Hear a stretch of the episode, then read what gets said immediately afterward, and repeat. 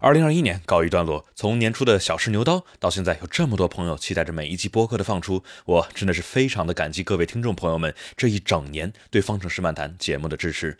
那说说接下来的计划吧。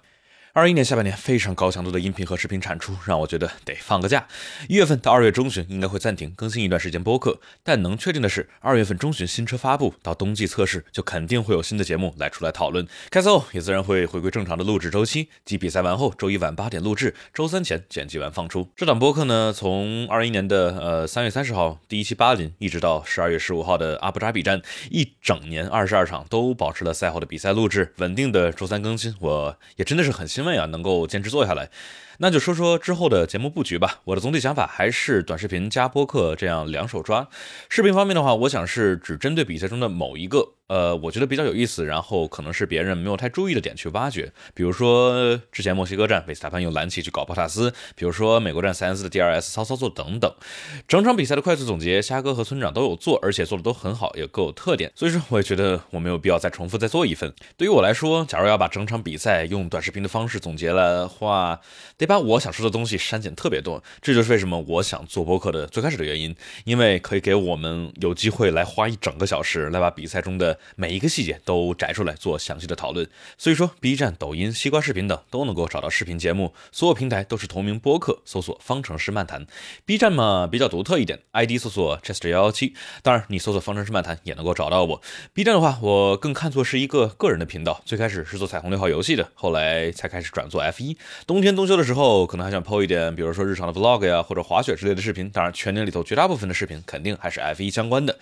有朋友询问，呃，一期播客的制作时间，我算了一算啊，每一期大概需要十六到二十人力小时左右来制作完成，两个小时左右的比赛，然后我和 Hank 全程需要去做非常详细的节目文档记录，两个小时左右的文档整理，直播录制差不多前前后后怎么着也得有三个小时左右吧，然后一期一个小时出头的节目大概需要我四个小时左右的剪辑，所以说就我个人而言的话，一期播客需要花的时间大概是十到十二个小时，在我的 B 站上面之后也会上传一个播客从头到尾的剪辑记录，大家感兴趣的话可以去看看。很精细的剪辑，也是为什么正式节目需要到周三才能够上线。有人问播客赚钱吗？呃，这么说吧，播客平台这一整年里头，只有喜马拉雅从十一月份有一个叫什么激励活动开始后，我一共放出了七期节目。我这里记录我在电脑前面的工时，差不多是六十五个小时左右，一共收入嗯八十三块钱。所以播客这边以目前来说啊，是真的不赚钱。真正算我的收入啊，只有爱发电上面的粉丝对我们节目的直接支持和帮助。那就大概说一下爱发电吧。这个平台是类似于国外的 Patreon，爱发电上面赞助的资金现在全都是用来进行音频设备的升级。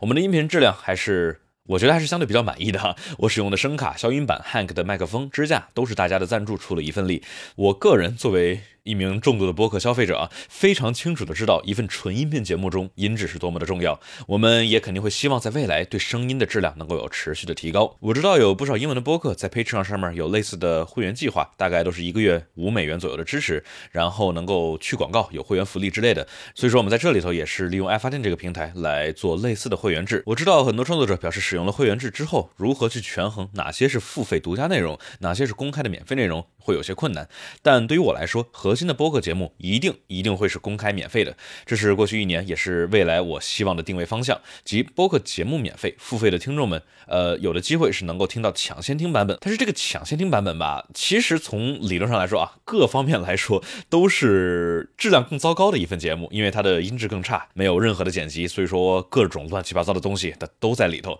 有人问问答环节为什么不放在正式节目里头？呃，这只是因为我们节目加上问答环节的话，动辄三个小时以上。音频大小如果还想保持高音质的话，很容易超过某些平台的文件大小限制，所以说，嗯，只能剪掉。但是我又不希望把 Q&A 变成付费节目，所以说只只能这么样一种妥协。目前来看的计划就是我们录一次比赛回顾，在多个地方多个时间放出。周一晚八点我们直播录制，然后录制完后十一点左右全场的音频就会上传到爱发电上面，发电的粉丝们就可以收听到了。周二晚上转码完之后，B 站发布直播的回放，这里头带有 Q&A，就是全场的东西加上最后的 Q&A。但是吧，这个视频我不想把它进入到动态，大家需要搜索才能够找到。周三各大播客平台上音频正式节目更新，然后周五之前比赛回顾的正式视频上线。保证所有的内容大家都能够免费找到、听到、看到。然后付费的粉丝们仅是能够更快的听到节目。未来假如能够加入广告的话，肯定是能够更好的帮助节目壮大和持续做下去。这样的话，爱发电上面的会员们肯定是能够听到无广告版本的节目。但是目前来说，博客是没有的，因为国内的博客市场还是比较初期的阶段。视频平台上面有不少品牌希望广告合作，但是吧，呃，多数要不就是品牌领域，我觉得和我的频道不太对口；要不就是合作形式，我觉得会影响到节目的质量。所以说，暂时还都没有去接。呃，但我真的是很看好播客这个形式，所以说希望持续把它做下去。能够看到国内的播客市场是慢慢有起色，而且据我所知，中文 F 一相关且像样点的稳定更新的播客节目，我们是独一家。所以说我真的很希望抓住这个机会，并且虽说一期播客十个小时左右的制作时间，和我那些视频比起来的话，播客的投入产出比可是高得多。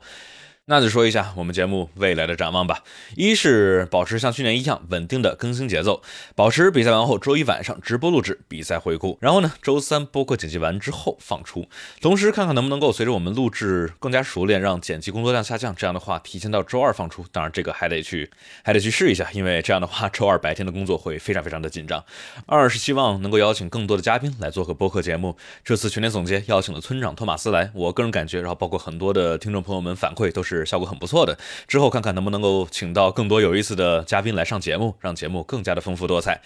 所以说这期节目就是这样，真的也是再一次感谢各位听众朋友们这一整年的支持，没有各位的认可和鼓励，想必真的没有那么容易能够坚持的下来。二零二二年我们一定会做得更加精彩。